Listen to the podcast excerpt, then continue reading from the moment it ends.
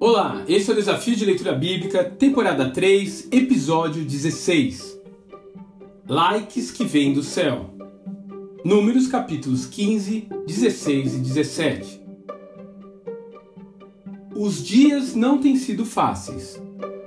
Desde que o povo deixou Sinai e foi para o deserto de Parã, a caminhada ficou realmente difícil. Afinal, o povo não faz outra coisa a não ser murmurar. No capítulo 11, eles reclamam do maná. No capítulo 12, até Miriam e Arão se insurgem contra Moisés.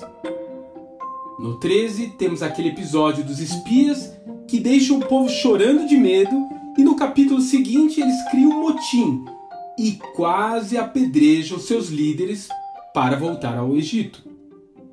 Agora, no capítulo 16, aparece um partido rival que acusa Moisés e Arão de quererem aparecer e ser mais que os outros.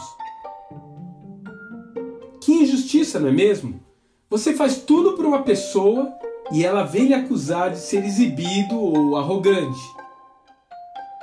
A atitude do líder de Israel nesse momento é apenas se prostrar com o rosto em terra. Essa é uma atitude que, dita em palavras, poderia ser simplesmente: Senhor, se eu estou errado, por favor, me mostre. Sabe, nem sempre as pessoas vão reconhecer o seu trabalho. Na verdade, é bem comum elas serem ingratas e até falarem mal de você, mesmo após tê-las ajudado. E como você reage em situações assim? Em uma sociedade que as pessoas passam o dia apreciando likes que recebem dos amigos, nas redes sociais, precisamos ter bem claro em nossas mentes a nossa condição de filhos amados do Pai. Ele que te criou, te amou e te resgatou por um preço altíssimo para que você pudesse estar ao seu lado. E por causa disso, você não precisa viver buscando a aprovação dos outros ao seu redor. Não precisa lutar a todo custo para receber o reconhecimento pelo seu trabalho. Você precisa apenas ter a consciência de que Deus lhe observa do alto.